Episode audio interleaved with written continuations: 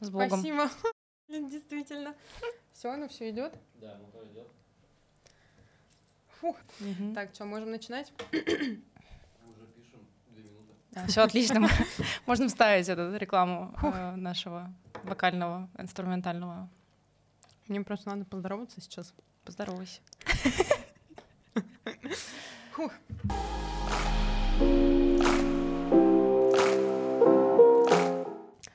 Всем привет.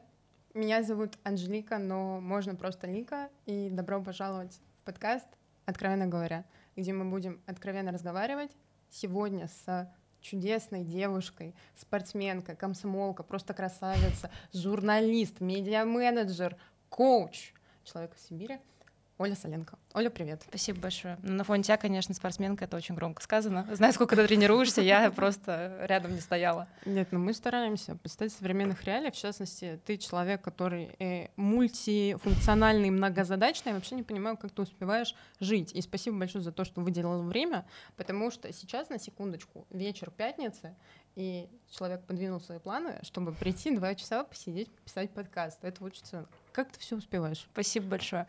А, на самом деле, это мой э, вопрос, знаешь, такой, я человек, который взял огромное количество интервью за свою журналистскую практику. Я всегда, когда я задаю этот вопрос, если я кому-то его задаю, я говорю, извините, это очень банально, но этот вопрос реально всех интересует. Правда. И реально, когда ты смотришь на человека там со стороны, тебе всегда кажется, ну как? Но есть секрет в том, что ну, ты знаешь как никто, как человек, который активно ведет блог, что как ты все успеваешь, вопрос откуда рождается. Ты смотришь сторис и Да. такой типа, о, вау, классно, у нее такая насыщенная жизнь, столько всего. Но мы же понимаем, насколько можно дифференцировать контент и насколько можно его выстраивать как бы, ну, соответствуя тому, как ты хочешь себя Как позиционировать. тебе это выгодно? Да, понятно, что... э, ну, тут, конечно, парадокс. Я успеваю больше даже, чем я показываю, потому что у меня просто не- нет времени иногда запостить это. И, естественно, я не выкладываю, как я сижу пять часов подряд за ноутбуком, печатая какой-нибудь текст или там в- сидя в зумах и так далее. То есть такие вещи просто не попадают в блог, а они тоже присутствуют в моей жизни.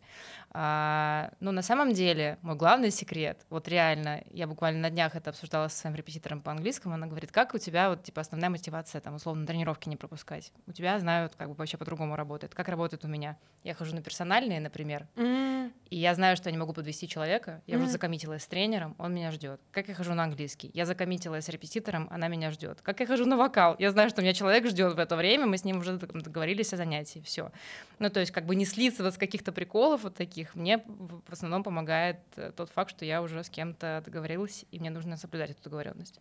Блин, Так что- это, это интересно, с тем учетом, что с одной стороны я человек-план, с другой стороны я человек-хаос. И на тренировке я хожу так, что я просыпаюсь такая, сегодня у нас настроение пойти побоксировать, давайте посмотрим, где я сейчас могу это сделать. И то есть, ну, так как я не хожу на персональные, я хожу на групповые, вот питаться вайбом коллектива, Мгм. э, мне как-то, ну, то есть это не основная мотивация, но это прикольно. А вот если это не взаимосвязано с другими людьми, просто иногда, ну, как бы, это возвращаясь к теме идеальной картинки и реальной жизни, когда мы выкладываем что-то в основной аккаунт, это один контент, а потом сразу же следующие истории идут близкие друзья, где ты видишь, что человек не вывозит эту вечеринку, ему хочется просто остановиться. Да, это, это абсолютно моя история. Я завела близких друзей просто как отдушину, чтобы сливать туда какие-нибудь депрессивные мемы и не получать миллион сообщений от коллег, типа, что случилось и так далее. А, ну, я забыла вопрос. Да его не было. Ну тут просто, наверное, к тому, как мы хотим себя позиционировать для незнакомых людей Да. и какими мы можем быть непосредственно с теми, кто нас, ну, хотя бы как- как-то знает. Да, ну это нет, это правда очень разные вещи. И я тут как бы тоже хочу объяснить, что в моем случае, например, нет желания поддерживать какую-то иллюзию о себе, что вот я такая успешная, такая сильная, независимая, у меня столько дел, у меня такая яркая, классная жизнь, а по ночам там условно я плачу в подушку, и такое бывает тоже, конечно же, это, ну, как бы я не утрирую, А, но при этом, да, то есть у меня есть какие-то непла- не- непростые моменты, есть какие-то сложные периоды, есть, э, ну, как бы я ссорюсь там с друзьями, я ухожу в свою скорлупу, не хочу ни с кем общаться, у всех такое бывает, со мной случается это также, но я просто не вижу а, формата и вообще, ну, как бы смысл, как бы, может быть, в этом и есть, но формат, в каком формате ты будешь это показывать в сторис? Сидеть, плакать на камеру, да, или там а, писать какие-нибудь сильно депрессивные посты на большую аудиторию, ну, мне это кажется не очень этичным, просто как минимум потому, что у всех есть свои проблемы, у всех есть куча своих загонов, и просто аккуратно обозначить, что, ребят, если что, ну, я так периодически делаю. Country Minder, моя жизнь — это как бы, ну, то, что вы видите, это лишь процент моей жизни, а все остальное остается за кадром. И бывает сложно, бывает там как бы вообще очень неприятно. Но как бы я живу, как и все. Просто как-то с этим справляюсь, да, но прям транслировать это и, и прям вот жаловаться на большую аудиторию я не готова. Слушай, у меня на это два тезиса. Один как э, поддержка, а другой как немного опровержение, что ли. Ну, в принципе, я на все вещи смотрю очень многогранно, и когда это, например, человеческие взаимоотношения, а что подумает он, а что подумают они? Ну, то есть вот я кубик Рубика этот кручу и себя мучаю этим. А, первое, что, с одной стороны, это же очень, наоборот, помогает аудитории, в частности, ты тоже активно ведешь свой Инстаграм, экстремистская социальная сеть. Признанная, да, экстремистской Российской Федерации. И это же наоборот некоторым людям дает такую подпитку, что вот она для меня пример для подражания, она меня вдохновляет, но она тоже человек, у которого есть трудности. Но с другой стороны, мы все прекрасно знаем, что нам искренне счастье желают не так много людей, Конечно. как нам может казаться. И если ты выкладываешь, что у тебя что-то не очень хорошо, то кто-то сто процентов найдет, най, найдется, который, ну вот, ну я знала, вот, вот так тебе и надо. Угу. И вот тут непонятно, как бы транслировать это или нет. Слушай, ну на самом деле есть еще нюанс, который тоже ты вот говоришь там кручу, а кто что подумает. Я в этом плане тоже, знаешь, не настолько еще просветлилась, чтобы mm-hmm. об этом не думать. К сожалению, я как бы всем своим, даже если у меня там клиенты на коучинг приходят, естественно, мы прорабатываем, и это ну, очень частый страх, там, что обо мне скажут, я боюсь там, не знаю, э, повысить э, на свои услуги цену, например, потому mm-hmm. что вдруг меня там кто-то осудит. Я боюсь там в сторис проявляться, потому что я боюсь, что кто-то что-то мне скажет. И мы с ними это прорабатываем, а я сама понимаю, что как бы мне с собой тоже это приходится прорабатывать в моменте, когда я с ними это делаю. То есть я, я через них тоже себя коучу, потому что я понимаю, что а это такая штука, которая касается всех, и меня в том числе. И у меня есть такой прикол, что если я выложила там условно свое очень плотное расписание, я могу через э, минут подумать, блин, ну не такое уж оно и плотное, сейчас кто-нибудь посмотрит, типа, я жалуюсь, ой, какая у меня насыщенная, типа, сегодня, там, этот день такой сложный, непростой. Кто-нибудь увидит, скажет, боже мой, моя хорошая, что там у тебя сложного в этом дне? Ну, типа, вообще ничего такого ты не выложила, ну, как бы, у меня 20 раз больше дел. Я об этом всегда думаю, или там условно, если я выкладываю видео, как я занимаюсь вокалом, mm-hmm. я выложил, думаю, блин, я вот молодец, я там вижу какие-то свои успехи. И если я вижу пересылки, а я видела у тебя. Я об этом выкладывала историю, в сторис, да. что меня, и как бы я прямо об этом говорю, ребят, меня это задевает, какого хрена вы это делаете, типа, я же понимаю, что, ну, очень маленький процент вероятности, что если человек пересылает такого рода контент, где ты танцуешь, где ты поешь, где ты как-то проявляешься. Ну, у нас такая страна и такая ментальность. Люди не пересылают и не говорят, вау, какая она молодец. Какая она классная. Да, люди пересылают со словами, блин, вот она просто колхозница, петь не умеет, танцевать не умеет, вообще зачем она это выкладывает, скорее всего. И я понимаю, что это от их собственной непроявленности, от их страха как бы как-то себя транслировать и разрешать себе делать что-то, mm-hmm. что делаю я, например, но при этом меня все равно это задевает. То есть я логически со своим образованием, со своим опытом, с бэкграундом, с кучей там э, опыта в терапии и так далее, я могу себе объяснить, почему люди так делают, но мне, моему внутреннему ребенку, там эмоционально легче не становится от этого. Я себе все очень логично объясняю, а потом мне все равно грустно. Ну, то есть это, ну, это вот так, да. Блин, я тебя прекрасно понимаю, потому что у меня такое на сторке, я как-то забила, ну, типа, пересылают и пересылают. А у меня тут э, такая проблема, у меня залетел Рилс. И он у меня залетел да, в параллельную тебя. вселенную. Ты не представляешь, что это. Я, ну, просто я на уровне ну, своей призмы, своей рациональности, я думаю, как, как ты можешь незнакомому человеку не полениться и вот начать это говно изливать. Да. Чтобы ты понимала, мне пожелали умереть от спида. О боже. За видео, где типа я просто надеваю наушники и иду по пешеходу. Я видела это видео, и когда ты к себе в сторис репостнула и сказала, что типа, ребят, там просто ад в комментах, я думаю, а что, а что такого? А что в этом видео? Я зашла, я увидела эти комментарии, я понимаю, о чем ты говоришь, и у меня был такой же шок и непонимание, потому что, а, в этом видео нет вообще ничего триггерящего для меня, ну максимум там, не знаю, какие-то девушки могли запереживать, что у них не такая идеальная фигура, потому что она у тебя, конечно, супер, но там негатив от мужиков. И Да. вот это вопрос. Это меня всегда больше всего поражает, когда мужчины девушкам пишут какие-то подобные вещи. И я еще могу понять, ну, типа, когда женщины как-то конкуренцию чувствуют, да, там, или а, другая девушка триггерит их, пол, их собственную там чувство неполноценности или комплекса, типа, вот она худая, а я не худая, пойду напишу ей, что... Она там, жирная. да, что она там, не знаю, какое-нибудь нецензурное слово. А, а мужчины это что? Почему их это так бесит? У меня тут несколько версий, что либо просто они настолько не, ну, скорее всего, это Не основная версия, они настолько не состоялись в жизни, что они видят молодую красивую девушку, понимают, что как бы им такая девушка не светит примерно никогда, и они пытаются как-то компенсировать это, что ну мне такая не нужна, потому что она там э, не- нецензурно- полуголая. хо- ходит полуголая, нецензурное слово, еще нецензурное слово, да, и вообще дубайская биржа труда. Все, мне такая не нужна, мне нужна девушка с красивыми э, внутренним миром и там глубокими ценностями. Хотя я понимаю, что это очень противоречащие друг, другу- друг другу вещи, но anyway. Ну вот мне кажется, это вс- всегда какое-то зло и какая-то токсичная реакция идет от людей, которые не удовлетворены своей жизнью сто процентов, и я это прочувствовала на себе реально, впервые в жизни. У меня был очень непростой период последние месяцы, и я начала замечать, сколько токсика из меня стало выливаться, просто из-за того, что у меня был очень сильный эмоциональный перегрев, и это начало сказываться на моем общении с друзьями, с близкими, и просто на моей реакции там, на внешний мир. Я комменты никому гневные не писала, благо мне хватало адекватности. Но... Ты писала в личные Да, да, да. Я писала в личное сообщение своим подругам вся- всякое говно, и как бы я поняла, что это действительно абсолютно отлично неудовлетворенности. Ты ходишь с плохим настроением, тебе все кажется вообще дурацким, тебя триггерят все, тебя раздражают все, ты видишь радостных людей, тебе хочется просто их э, ударить по лицу, потому что ты-то не радостный. Реально это так работает, и когда я себя на этом поймала, я офигела. Но с другой стороны, э, у Оксимирона есть классная фраза, если бы я изучал людей, я был бы паразитологом. И вот это реально так ощущается. Я думаю, вот это мы сейчас паразитологи, какие накопали у себя ископаемые внутри с этим токсиком. Оказывается, я-то тоже не святая, я-то тоже с этим всем хожу, оно где-то у меня живет. И стоит это каким-то образом раскопать, ну, за счет каких-то там эмоциональных перегрузов, там, стрессов и так далее.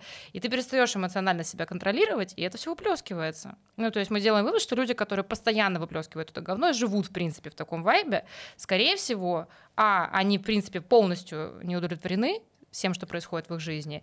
И Б, ну, понятно, они просто никогда с собой не работали и не умеют себя как бы сдерживать, как это умеют делать люди более осознанные, но тоже с говнецом внутри. Мы все с говнецом внутри. Просто люди осознанные его как-то контролируют. А эти люди его делать, ну, как бы не умеют контролировать его. А, Меня просто поражает еще отношение людей к этому, потому что, ну, в любом случае, когда, например, ты растешь с одними людьми, ты общаешься с конкретными людьми, а потом ты с кем-то показать, показательно это обсуждаешь. А, Я обсуждала это с э, человеком, который тренирует у нас в зале. И он мне говорит, ну, добро пожаловать в суровую реальность.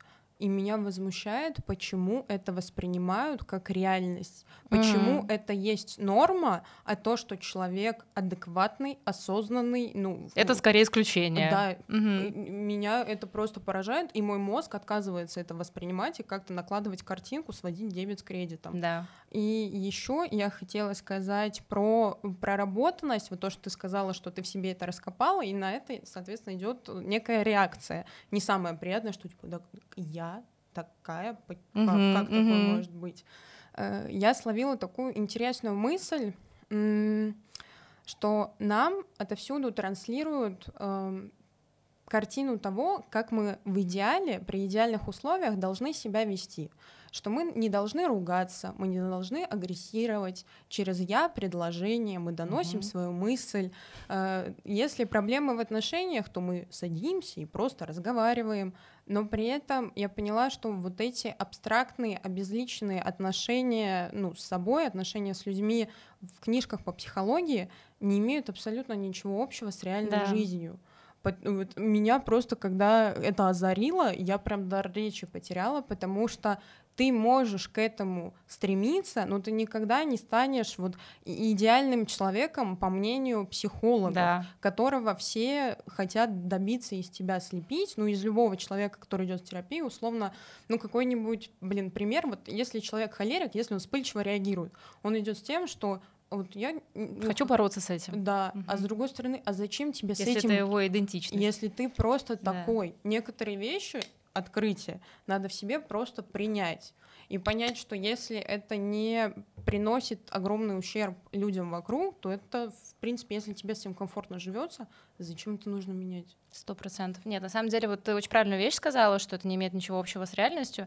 И я так скажу, слепить такого человека можно, хм. Но это будет уже не тот человек, да. который был изначально. И я это, опять-таки, все через себя, я все ну, на личном опыте это проживаю, и особенно сейчас, в вот этот свой турбулентный период в жизни, а, я в терапии больше трех лет, я выучилась на коуча, я прочитала кучу книг, я очень разбираюсь в теме вот этого всего, да, mm-hmm. самоосознанности. Я что такое с собой не делала? Я ходила на гвозди, я ходила, mm-hmm. играла в лилу, я ходила к миллионам астрологов, нумерологов. Ну, то есть я максимально все методы самопознания были мною опробованы.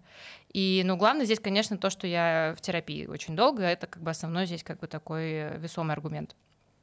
И я прекрасно умею разговаривать через я предложение. Я прекрасно умею э, уважать границы других mm-hmm. людей. И вообще очень все правильно у меня в голове выстраивается, но я чувствую по-другому.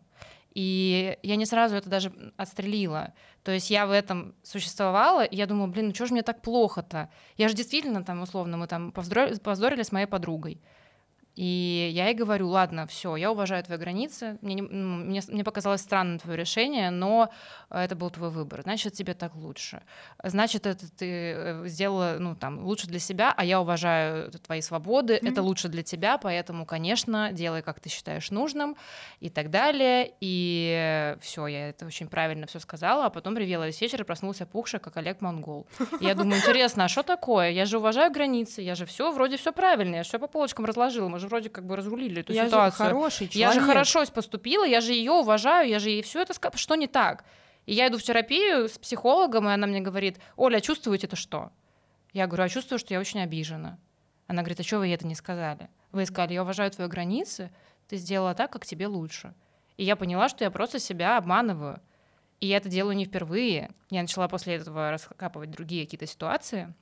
Я поняла, что я очень часто, даже не осознавая, пыталась в общении с близкими людьми или с коллегами, ну или просто там в любом внешнем пространстве я себя проявляла, как правильно, все, я все знаю.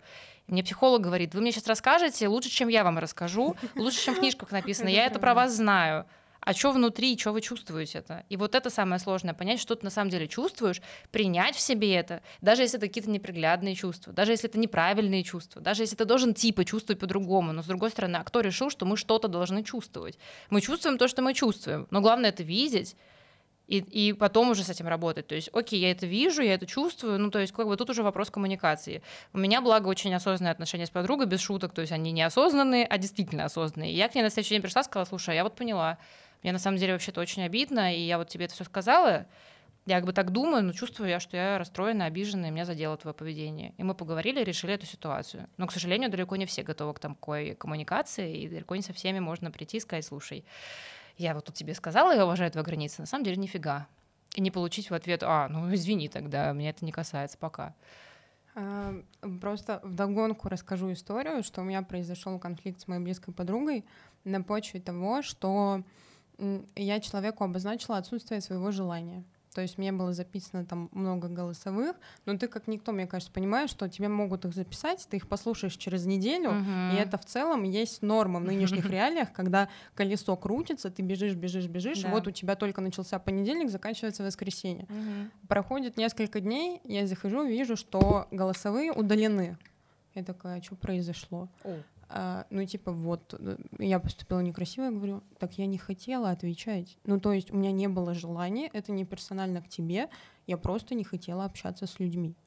И вот... То есть она, подожди, она удалила сообщение, потому что ей показалось, что она тебя обидела? Или... Нет, а, она удалила сообщение, потому что ее обидела. Что ты ей она... не ответила? И человек не услышал мое, у меня не было сил, желания, хотения. Вот это очень важный момент, это опять-таки то, что я вот затронула, да, вот в предыдущем своем э, тезисе, что не все люди готовы к такой коммуникации, Факт. и многие там начитаются умных постов в запрещенной соцсети у всяких психологов, или там начитаются книжек, или даже в психотерапию пойдут и как-то там что-то вынесут оттуда.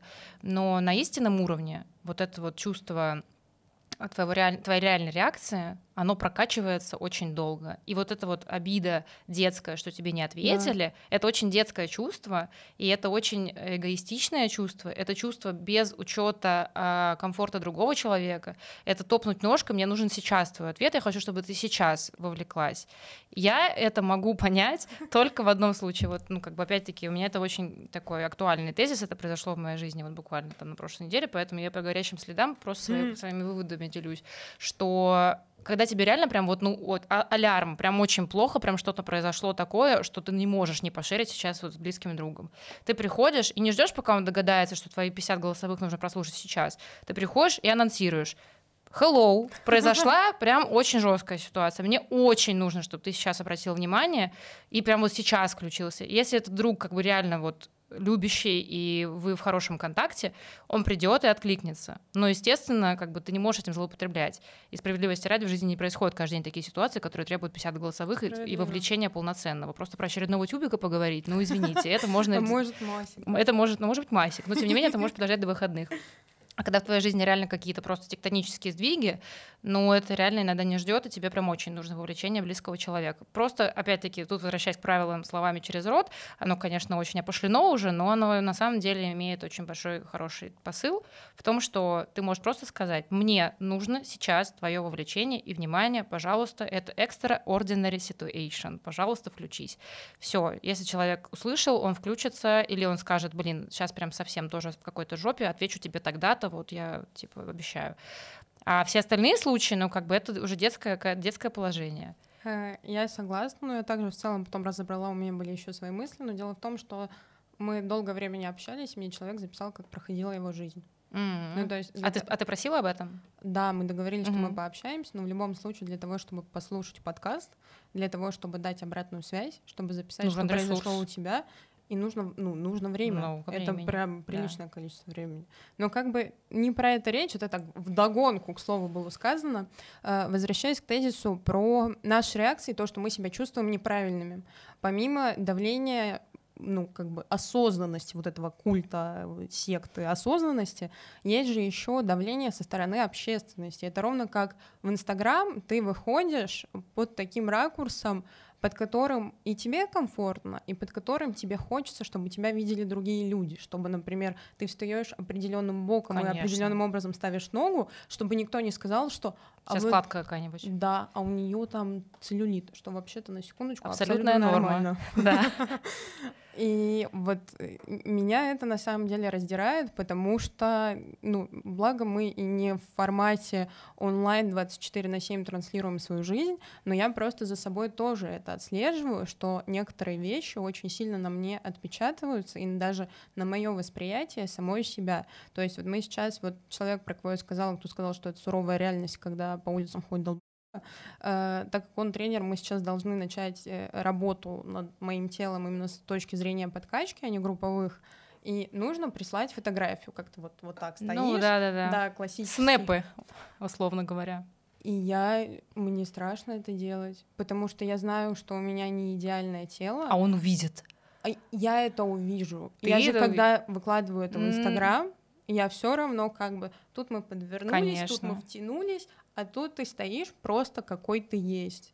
И да. это настолько, я, ну, я просто это осознаю, я думаю, насколько нас зашугали социальные сети, что мы просто боимся быть собой. Мы сами от себя очень много требуем. Это главный ну, момент. Ну, не, что... все, не все, кстати. Да, но мы-то с тобой, да. Да. Мы точно. Я просто также э, это отстреливаю. У меня даже был момент, когда я э, после пилатеса в очередной раз, в очередной момент в то же самое зеркало, в которое фотографировалась до этого 250 тысяч раз, встала и поняла, что я занимаю всегда примерно одну позу, а, которая наиболее выигрышная в этом освещении. Я точно знаю, как встать, чтобы у меня тоньше казалась талия, красивее казались бедра там, и т.д. и т.п.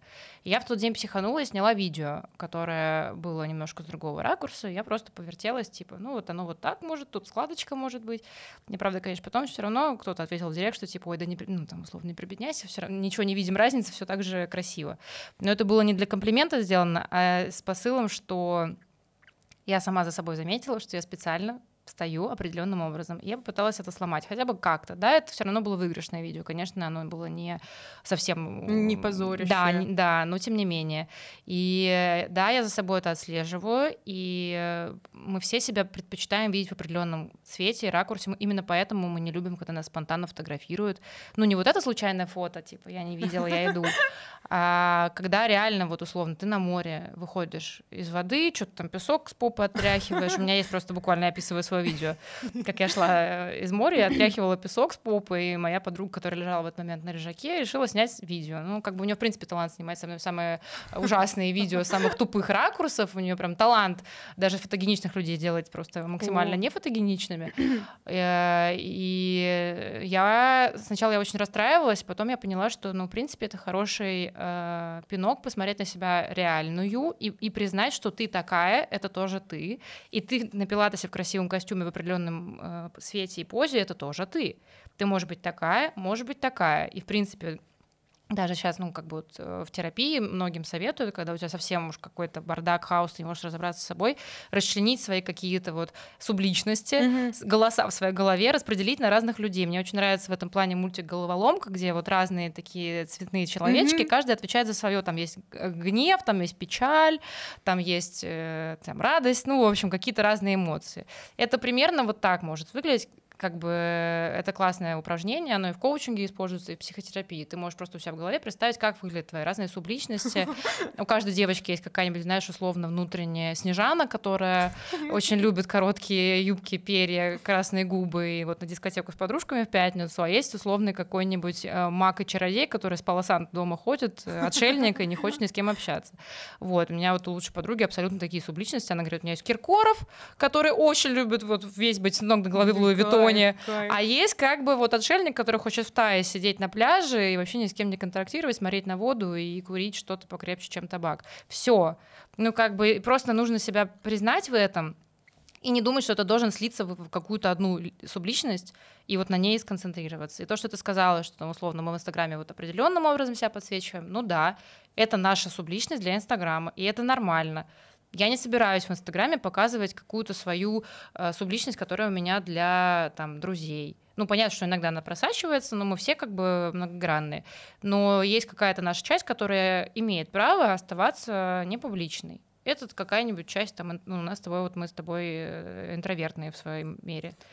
Хотя тоже так не скажешь, и по Ну, тебе, и да. по мне. Это на самом деле частое заблуждение. Люди, которые вот такие активные, очень позитивные и коммуникабельные, они очень часто на самом деле... э, Приходят домой и такие, она Да. закончилась. Просто ни Слава с кем богу. больше не надо общаться. Да. Да, вот я тоже абсолютно такой человек. Это тоже моя субличность. Ну, то есть, когда ты просто отстреливаешь, что у меня есть такая, есть такая, есть такая, можно их назвать какими-то именами.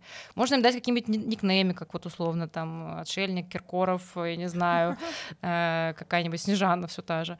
А, Ну, как бы кому как комфортно. Главное просто с собой договориться и весь этот э, хоровод у себя в голове как-то подружить. И принять, что иногда на, на арене у нас один человек, иногда на арене другой человек, и не нужно постоянно себя под копирку, под линейку, чтобы это был все время какой-то один вот, одна из этих субличностей, там, не знаю, субличность отличника.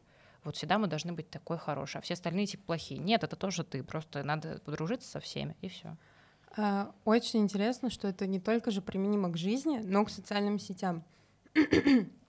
Ты вела Твиттер когда-нибудь? Конечно. Вот, просто я вспоминаю то время, я в Инстаграме, я в Твиттере, я в Телеграме. Это Разные просто люди. три разных Да, человека. и я. И если, ну, как бы перейти, ну, сначала узнать одну социальную сеть человека, потом перейти в другую, ты что у тебя там биполярочки случайно нет, потому что вот тут ты страдаешь, вот тут ты пишешь без знаков препинания какой-то бред про бывших, А, А тут ты тут- красивая, стоишь в спортзале, и вообще такая осознанная вся оказывается, да? такая ты разносторонняя. Да, нет, это на самом деле мой любимый прикол, и э, я иногда скучаю по Твиттеру. Трец, конечно, вообще никаким образом его не заменил, хотя хотелось бы, э, но не получилось. Э, да, у меня был период Твиттера, но на данный момент, да, это золотое время, на самом деле на данный момент я выросла, и я понимаю, что это моя субличность, она во мне есть. Это та субличность, которая шутит про бывших и постит сратые мемы. Но эта субличность перекочевала в близких друзей. Извините, это теперь только под замочком, потому что все таки с момента, когда я вела Твиттер, там лет 5-6 назад у меня сильно вырос статус, сильно выросли уровни ответственности, у меня появились подчиненные, у меня появилась большая команда, у меня появились коллеги, люди, которые смотрят на меня как на человека из индустрии, занимающего определенные должности. И я не хочу, чтобы они э, каким-то образом меня оценивали через мой э, странный юмор или там шутки про бывших, потому что это, да, это часть меня, но никаким образом не касается моей э, рабочей части, mm-hmm. да, это моего профессионализма. Просто некоторые люди не умеют разделять это и смешивать. Я не хочу предполагать, кому это можно показать, кому это нельзя показать. Ой, я просто это делаю в определенных как бы узких кругах, скажем так. Вот, поэтому, да, и у меня также есть там и телеграм-канал, там тоже моя другая субличность. Я никогда в жизни в Инстаграме про свою личную жизнь не рассказываю.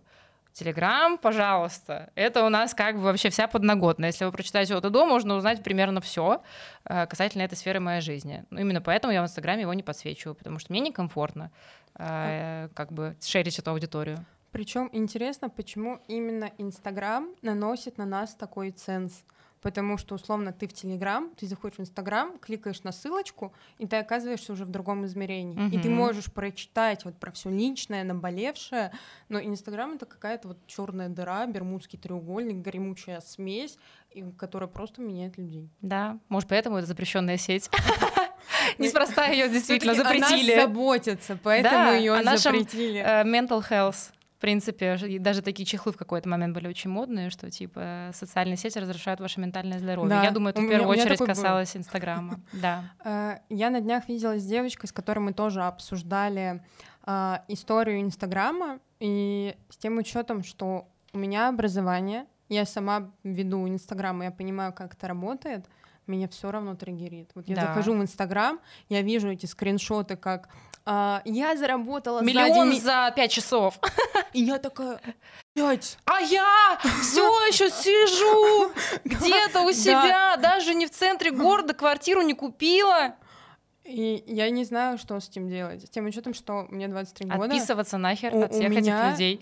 А, у меня прям четкое ощущение того, что я опаздываю. Да что это какая-то гонка, где, ну, в моей голове, что мы все стартанули одновременно, uh-huh. что мы все ровесники, и мы бежим одну и ту же дистанцию, и что я где-то вот просто там, типа, вот подыхающий человек, я... который курильщик уже плетется и думает, нет, надо все-таки попробовать доковылять до финиша. Я видела очень смешное и трогательное в своем смысле видео ровно с этой ситуации. Был какой-то международный соревнование по бегу, и каким-то образом на него попала спортсменка из какой-то арабской страны, она была покрыта, открытая, и она была немножко такая в теле, и было очевидно, что она никогда в жизни не была на таких соревнованиях. То есть это соревнования бегунов, все стартанули и уже финишировали. Она была еще где-то на середине и бежала. Ну, как вот мы, статистические люди, бегаем у себя где-нибудь на райончике вечером, когда нам пришибло, что надо похудеть, и мы такие пошли, что-то там после чипсиков. Вот она, например, в таком темпе бежала, и это прям виральным э, образом распространилось, что типа кто вообще допустил до соревнований эту женщину, но очень многие люди узнали в ней себя, и это было очень ну, классное такое ассоциативное негативное мышление, что ты думаешь, ну вот это реальная иллюстрация вот этой гонки. Это вот все люди, которые заработали миллионы в Инстаграме, а это ты со своей работы, там, не знаю, получаешь 20 тысяч в месяц, ты такой, ну ладно, я еще что-нибудь успею в своей жизни.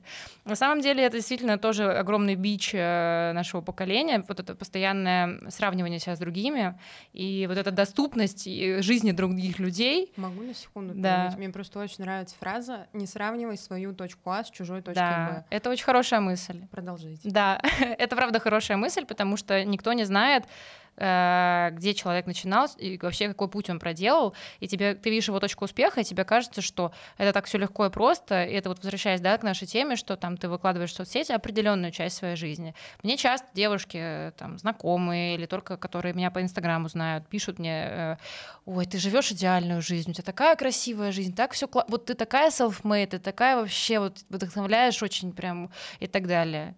Я думаю, ну, как бы я им отвечаю, что да, ну, понятно, что я не буду на эти сообщения писать всю историю своей жизни, я просто благодарю. Но это огромный труд. И это огромный путь, и мне никто не помогал, да, чтобы я оказалась в этой точке, которую сейчас все оценивают, типа, ой, ну, конечно, у нее там, вот она там в классные, Ну, в- да, в классные места ходит, там ее в рестораны зовут, она там какие-то классные путешествия ездит, ей там бренды шмотки присылают, у нее вообще все на мази. Вот я такой бедный несчастный сижу. Ребят, для того, чтобы мне бренды, мы с ними дружили, они мне там э, присылали из своих новых коллекций какие-то вещи, для того, чтобы меня звали в какие-то э, туры, в какие-то хорошие отели, для того, чтобы меня в хорошие рестораны приглашали. Я такой путь проделала, 10 лет там работала для того, чтобы заработать себе имя. И сейчас там вот только последние пару лет имя потихонечку начинает работать на меня. Я приехала там 10 лет назад в Москву просто с нулем в кармане. Мне никто ничем не помогал. Я поступила в МГУ на бюджет сама. Мне родители не оплачивали ни обучение, ни квартиру. Только первые пару месяцев, дальше я уже начала работать. Ну, то есть, как бы, когда ты начинаешь об этом говорить, люди такие, а, да, и присаживаются, такие, блин, походу, что-то реально надо сделать, чтобы такой уровень достигнуть, чтобы такие вещи вот получать, как она, чтобы, ну, условно, да, вещи нематериальные, я имею в виду, да, какие-то э, э, на каком-то уровне оказаться. Да, блин, надо напрячься, ребят. Но зато потом ты очень собой гордишься. Ну, когда люди со стороны видят, они думают, что это очень легко, но при этом Мгм. прошли бы они этот путь или нет, это тоже остается вопросом. И еще один инсайт, который я словила. А, Мы всегда смотрим, условно, на кого-нибудь типа там Саши Митрошиной, Саши да. Беляковой, О, да. и мы сравниваем себя с ними, и мы думаем, блин, как классно вот там. Но при этом был один пост, который я написала в Телеграм, мне на него ответила девочка, она такая, ого, слушай, а я на тебя смотрю, и, и, ну, типа, меня это вдохновляет, и меня это мотивирует, что, казалось бы, ну, типа, классное окружение, э, сотрудничество с брендами, там, я не знаю, подписчики, лайки, все же меряют это таким образом, Мгм. когда, ну, например, нет аудитории, а меня это очень сильно поразило, потому что я такая, о, то есть как То я... есть кто-то сравнивает себя с тобой, а ты себя сравниваешь, Да. сравниваешь с Сашей Митрошиной, условно. И это Да. просто, ну я не знаю, это очень как будто немного отрезвляет.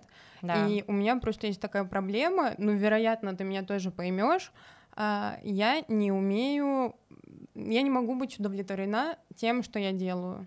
То Мгм. есть, если я что-то сделаю, ну, например, условно, защитила диплом, ну чё, ну как, ты заканчиваешь университет? Ну, защитила и защитила. Ну, типа, защитила не на 10. Ну, это типа синдром отличника. Да. Спасибо, мама, папа из детства.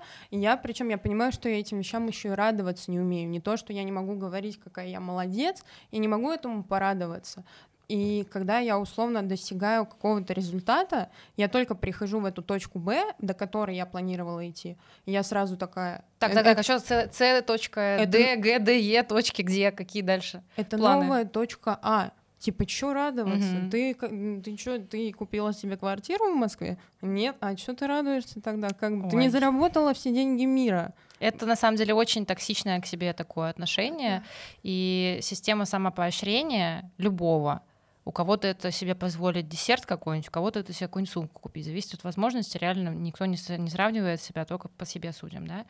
А, Вот это конфетка, которую ты даешь себе на финише. То есть, как собачку приручают, да, вот она сделала упражнение, упражнение ей дали какую-нибудь вкусняшку.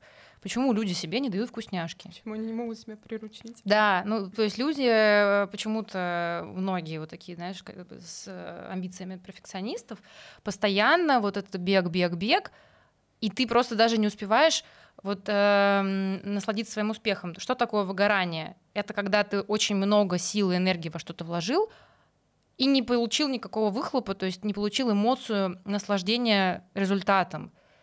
И если это как бы в какой-нибудь работе, например, где там условно, ну, у меня такое было, да, в корпоративной среде, это не от тебя зависит, ты просто ожидал, что будет вау, а тебе сказали, ну, молодец, иди работай дальше. Ты такой, в смысле, ребят, вы что, не видите? Я совершил какой-то подвиг, это охерительно то, что я сделала, почему никто об этом не говорит? Да, тут как бы, ну, это реально не от тебя зависит.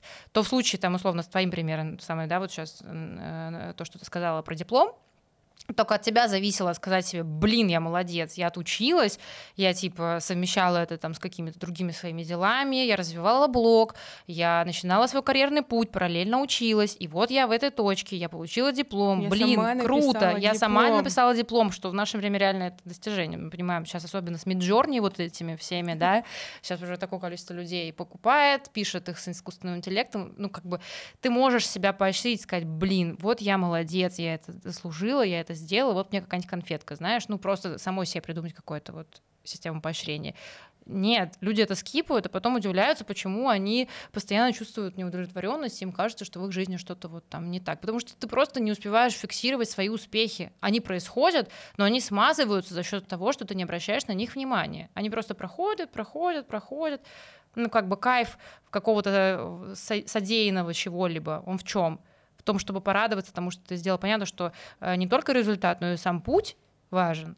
Но до тех пор, пока ты не научишься оценивать свои результаты, говорить, вау, я молодец, я сделал что-то крутое, ну, как бы, ты сам, ну, как бы, эта фраза, на самом деле, сам себя не похвалишь, никто не похвалит. Мы ее знаем с детства, но это правда.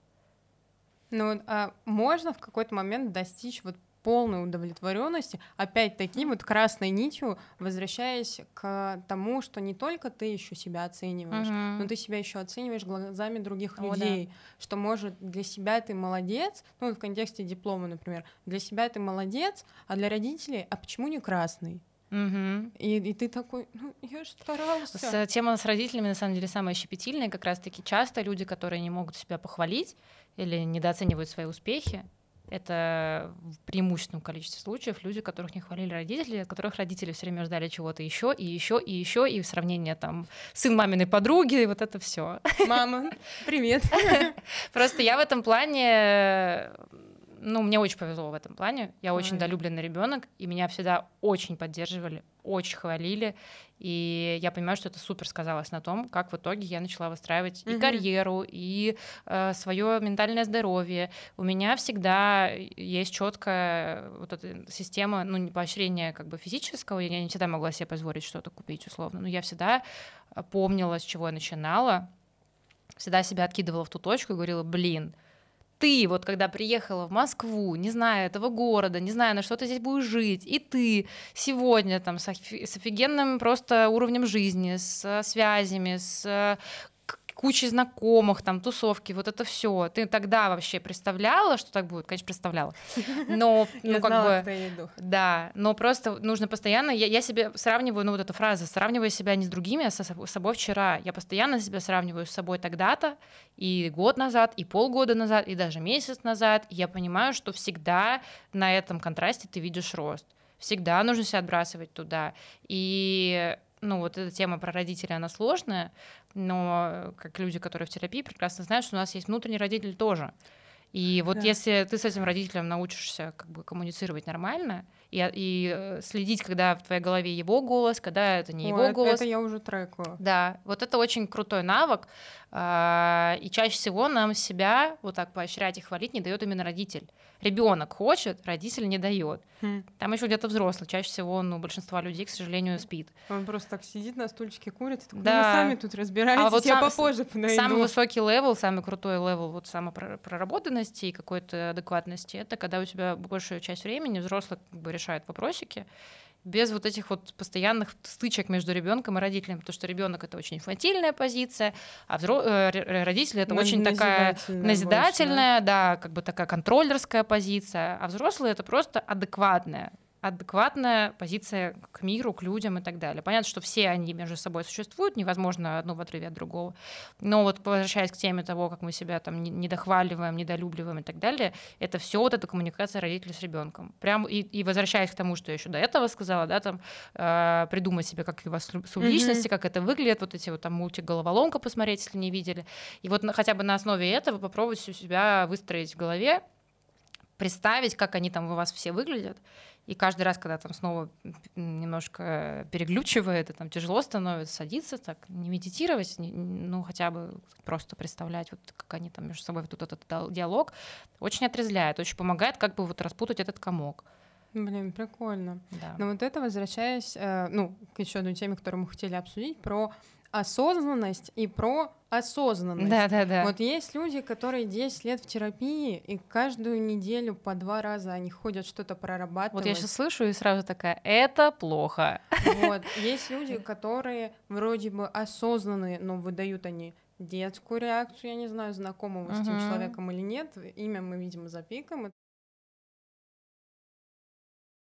Я не знаю, доходила до тебя эта информация или Я нет. видела, ну, так. Вот. И, собственно, э, я могу понять, как люди становятся осознанными, но либо э, из хорошего, что просто они развиваются, либо из плохого, что их поломало, и они такие, так, мы начинаем работать с собой, с окружающим миром, и мы начинаем учиться. Мгм. А вот те люди, которые сбоку припек, вот эти третьи, которые вроде что-то читают, изучают, с кем-то Ну, занимаются, но при этом в их голове ничего не прибавляется. по верхам хвататься. Это как раз то, что мы тоже с тобой ранее обсуждали сейчас, что, э, как вот я говорила про себя, что я там нахваталась, и я такая, я сейчас вам все расскажу лучше, чем психолог. Я знать-то знаю, а вот внутри ты как бы чувствуешь иначе. Это ровно про это, что можно бесконечно себя прорабатывать и так далее, но если ты не дорастаешь до этого состояния, то только это схватываешь, нау- ну как стишок заучиваешь. Мгм. Вот как бы э, ты не чувствуешь. Ты знаешь, как они там на английском давали какие-нибудь задачки выучить там стих на английском. Но И ты вот его эти вроде- диалоги.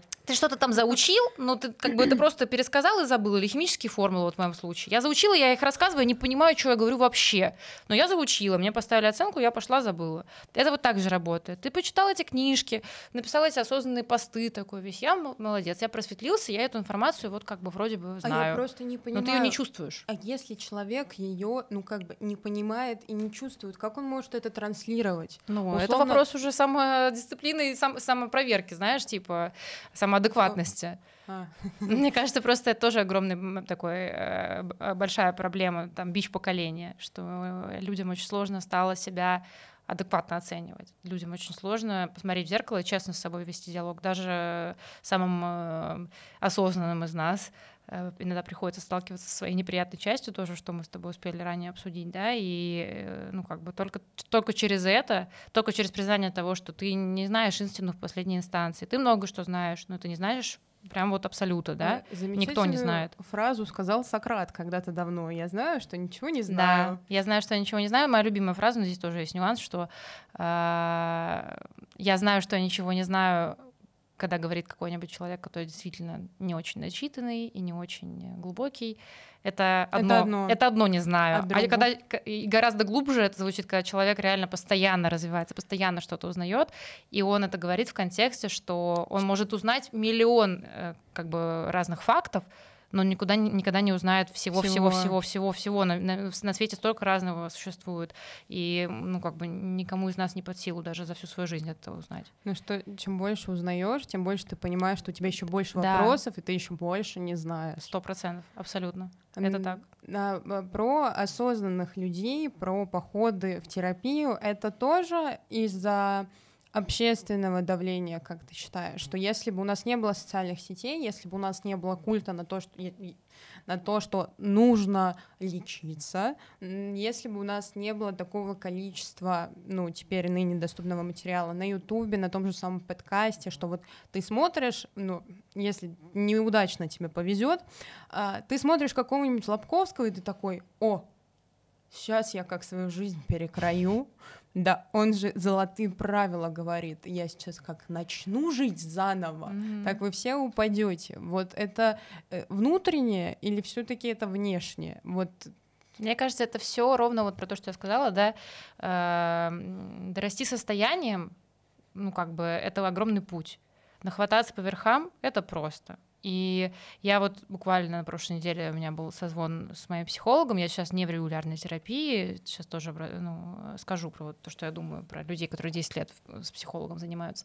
А, Но у меня был запрос, как бы мы созвонились, и она мне сказала очень простую вещь. Она говорит, ну вот то, что вы мне рассказываете так все стройно, красиво, вы запомнили все, у вас там понимание чужих границ, чужих свобод, вы мне все просто как отличница рассказываете. Чувствуете вы по-другому. Что нужно сделать? Ну, просто зафиксировать это, обратиться свое внимание, что, блин, что-то я как бы вот заигралась, я такая умная, на самом деле чувствую иначе. И начать двигаться в сторону того, чтобы дорасти состоянием, чтобы так чувствовать. Чтобы реально вот прям обратиться к тому, что я вот это знаю, а на самом деле как это ощущаться должно? Если я вот так воспринимаю мир, то я что внутри должен чувствовать в этот момент? Вот, ну, то есть это, это сложно объяснить, это только реально вот на, на самоощущении. Это можно сравнить только, знаешь, когда тебя очень сильно какая-нибудь проблема тревожит, потом щелк, ты просыпаешься в один день, и ты такой, а что разговоров-то было вообще на самом деле? Это не такая уж проблема. Когда вот это значит. людям страдаешь. Да, да, самый а простой тебя пример. отпускает. Самый простой пример это, да, вот э, там, не знаю, был у тебя какой-нибудь тюбик, ты так вот была в него влюблена, влюблена, а потом просто в один день просыпаешься и думаешь, что мне вообще понравилось, это вообще в чем, в чем была проблема, по кому мы страдали, идем дальше. Вот И это прекрасное, да, прекрасное чувство, вот это самый простой пример. Я надеюсь, я надеюсь, что у каждой девушки такое было. Это прекрасное чувство, когда ты просто в один день просыпаешься, понимаешь, что тебе человек больше не интересен, ты не хочешь ему звонить, ты не ждешь от него сообщения. И это нельзя обмануть себя в этом. Это только внутреннее ощущение, что фух, опустила, нифига себе. Вот это, это нельзя передать. И это касается всего, всех вот этих осознаний. Только когда вот это ощущение, фух, а что я тут парился, это вообще-то вот так все просто. Вот только вот такие состояния, они говорят о том, что ты до тебя доперло. Сколько ты там не прочитаешь, пока у тебя вот этого внутреннего ощущения не будет. Блин, а ты не думаешь, что себя можно запрограммировать на это? Потому что до определенного момента в своей жизни, я не знаю, это ввиду там детских травм, ввиду травм уже, когда я становилась полноценным человеком нынешним, э, у меня была такая тактика, что а зачем мне испытывать чувства к человеку, который во мне не заинтересован? Это хорошая тактика, но это очень также крутая защитная реакция. Да, это избегающий тип Да, привязанности. это палка о двух концах. Я Да. тоже на эти грабли прекрасно наступала, что ты просто думаешь, блин, я опять-таки такая осознанная. Но это опять-таки э, состояние, когда ты не дорастаешь до, до этого на самом деле. То есть я такая, мне он, конечно, очень нравится, но я не могу сказать, что я в него влюблена, потому что он ничего для этого не сделал. То есть я вот веду диалог, подруга мне говорит, которая учится на психфаке. Оль, ну, влюбленность это состояние острого психоза. Его нельзя контролировать. Если человек у тебя вызвал эти эмоции, неважно, сделал он что-то, не сделал. Ну вот как бы сработала реакция у тебя на него. Просто прими это как факт. А дальше уже там, насколько ты будешь по нему страдать, это уже твой выбор. Мгм. Я такая, нет, он ничего для этого не сделал, а, я не буду, я не могу влюбиться в человека, который вот условно там мне, ко мне не проявил а, такого же ответного чувства, да, то есть как бы он мне не показал, что он в меня влюблен, значит я тоже в него не влюблена, все. Ну нет, так не работает, к сожалению. Слушай, так меня после этого отпускало. Ну, то есть, если я сначала была заинтересована, мы не говорим про какие-то сильные чувства, но по верхам, если я была заинтересована, человек, ну, не очень, либо уже, когда там определенные моментики прошли, мы видим красные флажочки, Мгм. мы думаем, какой ты мутный, и зачем мне Нет, быть в тебе заинтересованной? Это здоровая абсолютно реакция. Это, это нормально, здесь никакого самообмана нет. Скорее, самообман случается, когда у вас реально хороший коннект с человеком, и вы как-то вот двусторонним движением друг другу навстречу двигаетесь, и вот ты в этот момент начинаешь понимать, что у тебя какой-то интерес к нему, ты что-то чувствуешь. Но вы же просто пока двигаетесь, он тебе еще не присылал цветов, не знаю, Мгм. не возил тебя на отдых в Дубай, там, не знаю. Ну, как у нас сейчас принято, да, что мужчина должен для женщины сделать? Купить ей сумку, вывести ее на Мальдивы, там, не Э, знаю, Роликсы, ну вот это все опять-таки возвращаясь к нашим любимым успешным успехам, все, что в Инстаграме нам транслируют. Э, И ты такая, он этого всего еще не сделал. За что мне его Как- любить да, за что мне его любить, а у тебя все, вы уже с ним сходитесь на каких-то интересах, у тебя он, он попадает в какие-то твои зоны, которые у тебя э, отвечают за там эмоции, за влюбленность. У нас у всех разные там точечки, он там условно по каким-то точечкам попал, у тебя начинает провоцироваться чувство. И ты такая, не, на самом деле его нет, вообще мне ничего не интересно, пока он меня на Мальдивы не свозят, я не буду как бы к нему ничего испытывать. Ну, это невозможно регулировать. То есть, если у вас адекватно идет общение, ну, условно, он пока не дал тебе зеленого сигнала, что да, у меня к тебе тоже там есть чувства. А ты эти чувства чувствуешь. Вот это опять-таки про то, что чувствовать и не делать вид, что этого нет, а признавать, да, я это чувствую. Ну, а дальше разберемся, типа, понятно, что он может мне отказать. А может, ну, не отка- ну, я не говорю, что там девушка должна там, предлагать что-то, да? Ну, может, предложить. Да, может предложить, но я все-таки в этом плане старовер. Хотя вот певица Рита Ора своему мужу уже Тайки Вайтизи М, сделала предложение сама. Я вот не знаю, не могу пока настолько преисполниться, Это чтобы... все загнивающий запад. Да, да, да, да, да. Но как бы неважно. Просто ты чувствуешь, Просто признай, что ты чувствуешь, и не прикрывайся вот этими установками, что пока он ничего не сделает, я не буду ничего чувствовать, ну невозможно это регулировать. Вот это самообман. А когда ты реально еще и присматриваешься к человеку, вроде он у тебя вызывает интерес, интерес и влюбленность это разные вещи, мы же понимаем. Интерес, да, ну как бы его можно регулировать. Влюбленность это уже как бы какая-то определенная химическая реакция, состояние острого психоза и т.д. и т.п. Это уже сложнее регулировать, просто нужно принять, ну как бы сейчас, на самом деле, сейчас в мире так редко это случается, вот это искренний какой-то импульс. Mm-hmm можно просто порадоваться тому, что мы живые и чувствуем это. А дальше уже сделал, не сделал, это уже влияет на то, будете ли вы с ним отношения строить. Влюбиться-то можно и просто так. Вот это я, это был мой инсайт года. Да? да. Что если ты влюбляешься, не обязательно, ну, что у вас с этим да. человеком получится отношения. Да, то есть как бы мы-то такие перфекционисты, что э, там если он мне не ответил э, взаимностью, все, разворачиваюсь, ухожу, ничего не испытываю больше, все ну, как бы, на самом деле ты испытываешь, ты понимаешь, что у вас, скорее всего, ничего не получится, но это классное чувство, ты чувствуешь что-то. Это вот это круто. А дальше уже Блин. разберемся. Э, это действительно хорошо, потому что вот как бы в этой э, рутине в погоне за чем-то, uh-huh. э, с неудовлетворенностью, когда ты испытываешь, и ты отслеживаешь, что ты испытываешь, это действительно дорогого стоит. И вот э, то, что ты говорила про дорасти до состояния, я просто себя поймала на мысли, что я ну, у меня вообще память как у рыбки. Вот, но некоторые вещи, они все-таки якорят. И я помню, как буквально, ну, скажем, март месяц, насколько мне было страшнее. Мы тогда думали на тему того, чтобы создать свой бренд одежды. Эта идея, как бы, она подлежит реализации, она будет реализована. Но если бы мы если бы мы с тобой встретились полгода назад, я бы тебе это говорила дрожащим голосом, с дрожащими руками, потому что страшно, а если не получится, а деньги, а если не выгорит, uh-huh. то все пятое и десятое. Но при ну и с подкастом в целом то же самое было, что сначала, когда ты думаешь, что я хочу записать подкаст, твоя психика, она ломается, тебя всеми возможными способами. Ты себя саботируешь всеми возможными обратно. способами, чтобы это не начинать. Да. Угу. И я начала копать, почему, откуда. И за эти полгода я просто от себя отъебалась.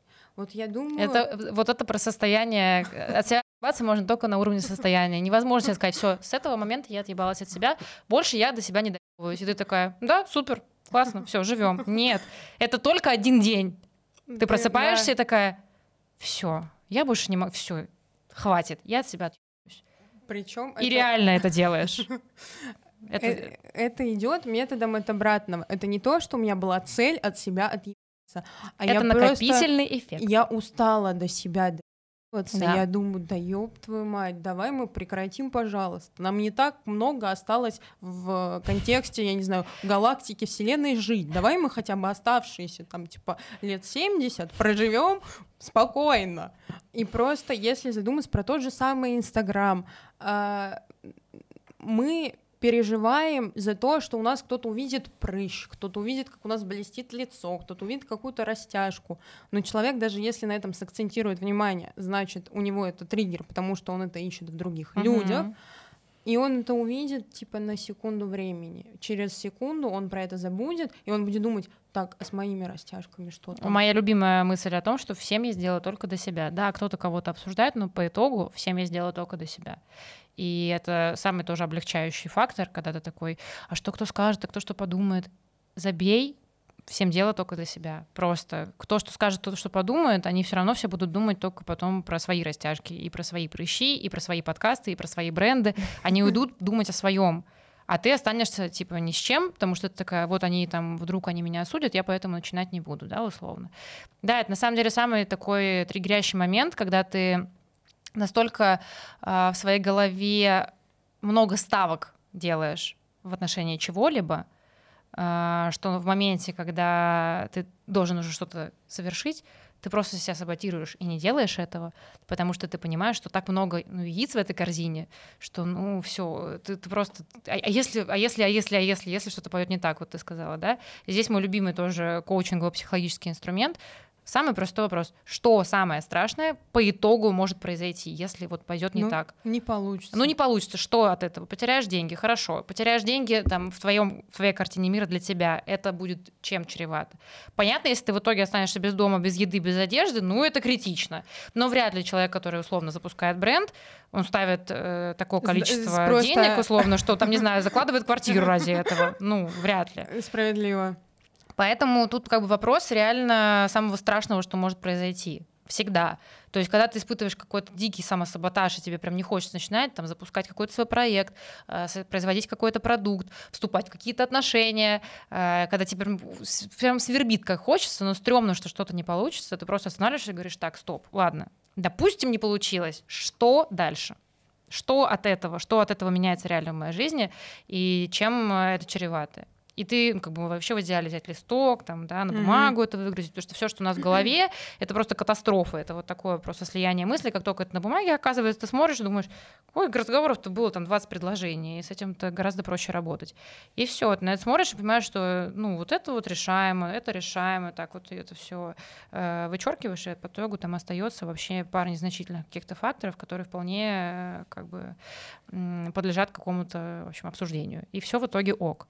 А ты себя так накручивал, просто потому что ты этот клубок не мог раскрутить себя в голове, он тебя накручивается, накручивается, накручивается. А так ты сел, это все так по ниткам распихал, такой, да, блин, нормально вообще-то все. Эм, На эту тему есть э, два, две фразы, и потом я поделюсь с тобой инсайдерской информацией, а, что страшнее всего прыгать в момент, когда ты уже, ну вот, вот секунда до прыжка. В На тот момент, стоишь. когда ты прыгаешь, тогда страшнее всего. И если боишься, делай боязно. Вот, Да. на самом деле, гениальная фраза, очень Да. проста в применении, но тем Идти в свой страх. Тоже очень популярная фраза. Еще смешная Да. фраза, где жим-жим, туда бежим.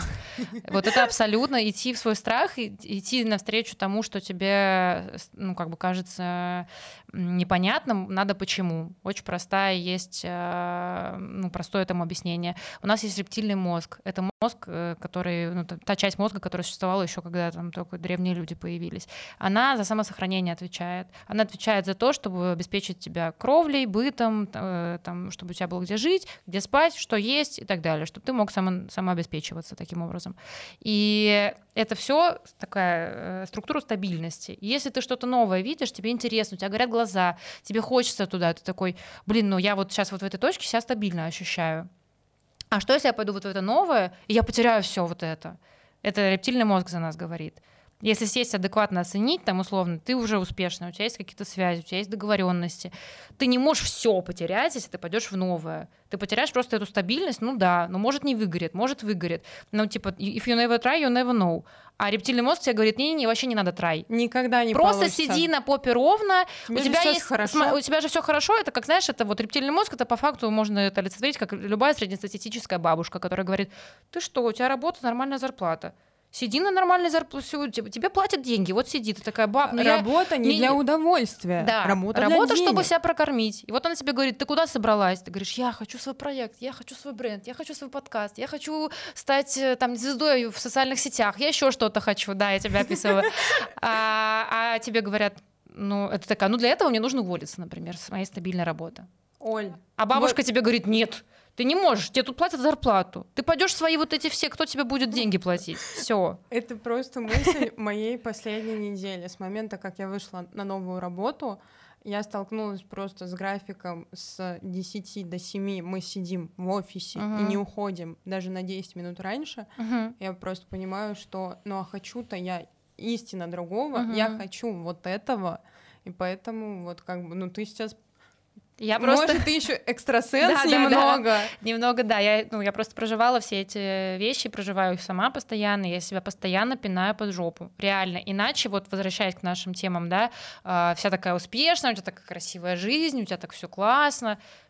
Только пинки под свою собственную задницу тебя приводят к какому-то результату. Ну, как бы есть фраза «рост через травму». Он не всегда через нее, но в большинстве случаев он через нее. А травма — это выпнуть себя из зоны комфорта. А зона комфорта, она часто некомфортная на самом деле. Ее просто так назвали, потому что тебе там в своем болотце уютненько сидеть. Ну, ты сидишь, Ну, смотришь тебя на другие соседние болота и просто. думаешь, блин, там вот дом лучше, там вот Саша Митрошина, а я тут сижу на работе, ну, у меня стабильный доход, конечно, ну, как бы вот я там вроде бы как-то себя нормально чувствую, но истинно там я хочу другого, но я не могу, а вдруг что-то пойдет не так. Ну вот до тех пор, пока ты не рискнешь, пока ты себя не пнешь, пока ты себя не вытащишь за голову из этой зоны комфорта, не попробуешь, э, ну как бы ничего не изменится, это логично. Это просто, ну как бы аксиома. И опять-таки вот где страх, туда и идешь. И дальше уже, знаешь, это сым, но делаем, разберемся по факту. Это мой девиз по жизни просто. Ну, слушай, зона комфорта, она может быть некомфортной, но она привычная. Да. И в этом есть ее комфорт, что это хоть и болото, но ты уже знаешь, какое это болото, Да, ты, покуда тебе ты здесь про- все понятно. да. Конечно, у тебя там своя инфраструктура, своя экосистема в этом болоте. Все там здорово и понятно. А тут нужно новые нейронные связи трени- э, тренировать. У тебя мозг просто в шоке. Он такой: не-не-не, мы за стабильность. Мы тут Мгм. только выстроили свою какую-то систему. Это нужно максимально все перестроить, свой какой-то там режим вообще существования.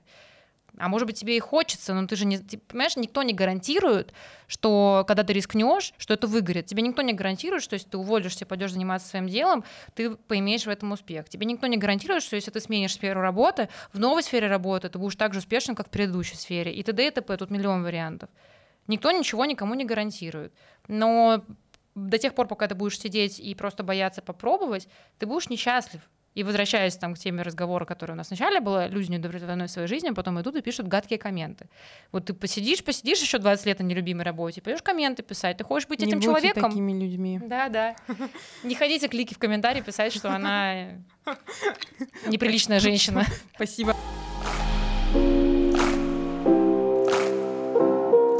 Э, Инсайдерская информация, которую я тебе хотела сообщить. Почему мы так оперативно организовали этот подкаст? По- Ну, и я очень хотела с тобой пообщаться, потому что я знаю, что ты человек, у которого ну, широкий кругозор, у которого есть опыт, который, ну, мне очень сильно импонирует, так как я тебя знаю вживую, ну, действительно человек, который вдохновляет. И Спасибо. мы откладывали это достаточно долго, потому и вот мы так организовались, потому что я просто решила пойти в свой страх, и это ну, проще прыгнуть полностью вот э, со скалы в холодную воду, нежели чем заходить потихонечку. Ведь Как холодно, как холодно, не Да. обратно. Да. Мы уже снимали пилот. У меня прилетала подруга из Турции. Ввиду того, что она прилетела, нам тоже нужно было очень оперативно все организовать. И в тот момент, как мне казалось, именно это стало пинком для того, что вот человек, которого я хочу видеть, надо сейчас быстренько все. Мы, собственно, так и сделали. Мы только снимали не в профессиональной студии, мы были в фотостудии, где мы самостоятельно это все расставляли, самостоятельно привозили микрофоны.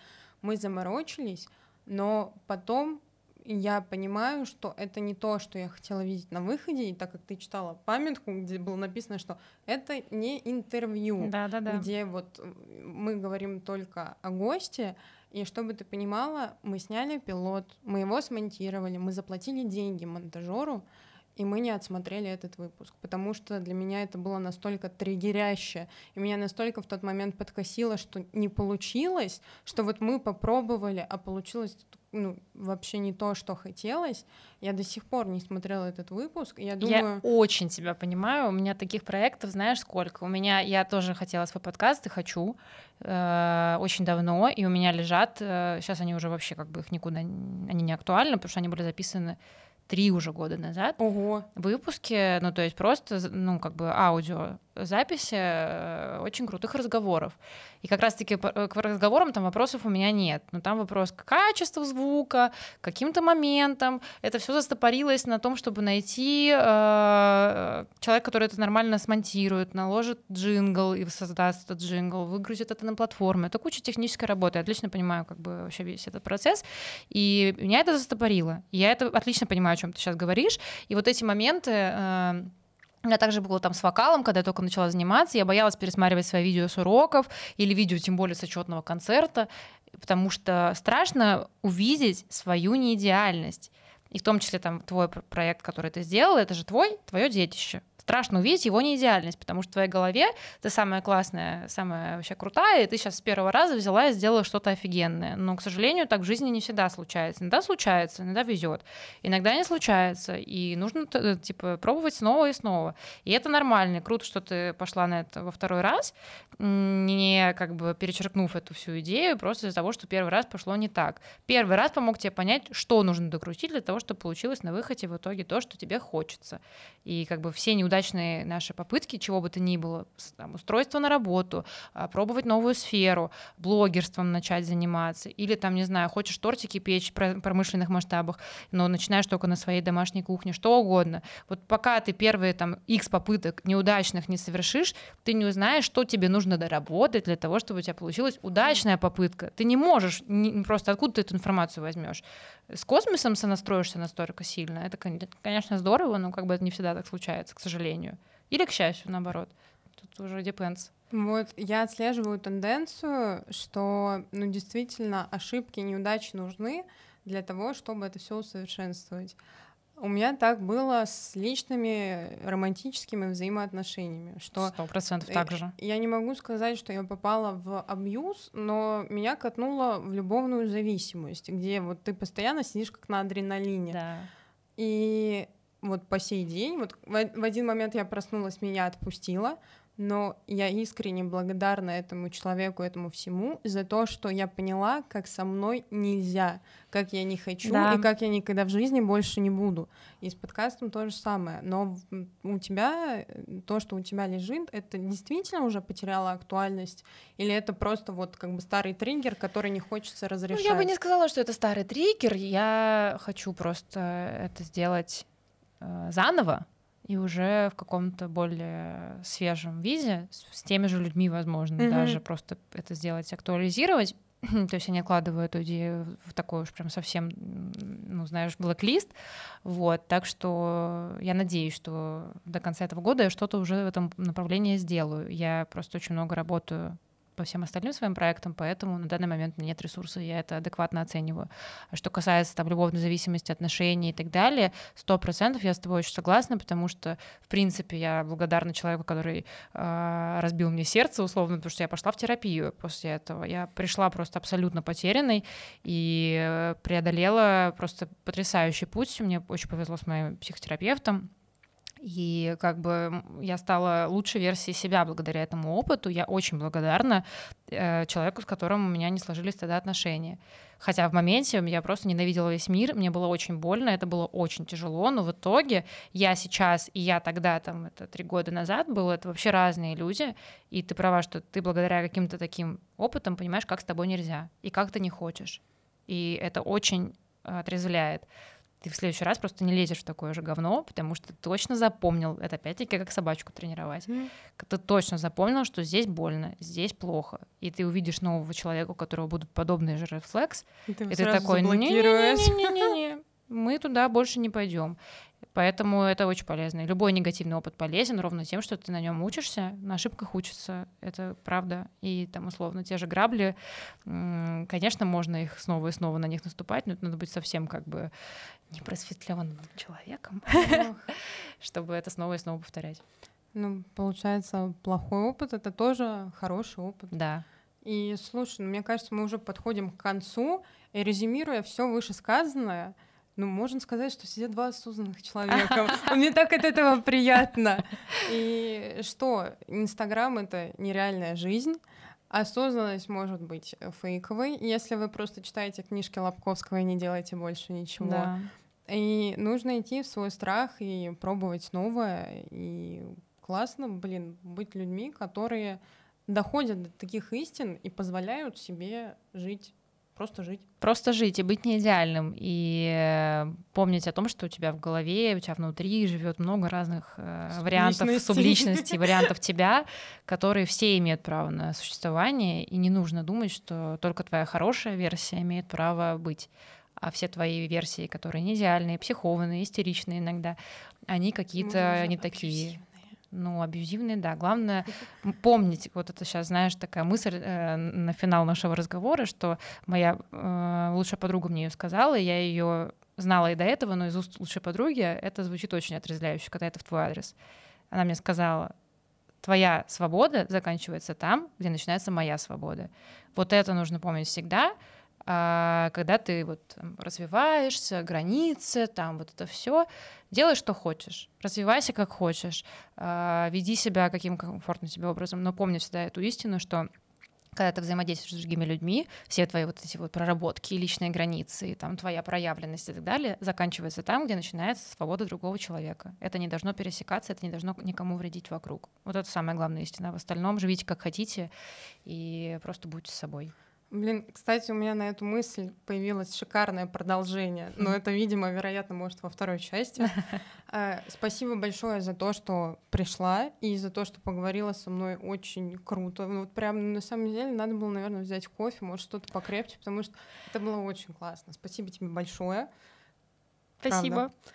И спасибо, получается, вам за то, что вы посмотрели этот подкаст. Спасибо, чудесная Оля. Я ниже оставляю ссылки необходимые, как это все обычно делают, э, для того, чтобы вы могли нас найти на других экстремистских и не очень платформах. И до встречи в следующем выпуске. Пока.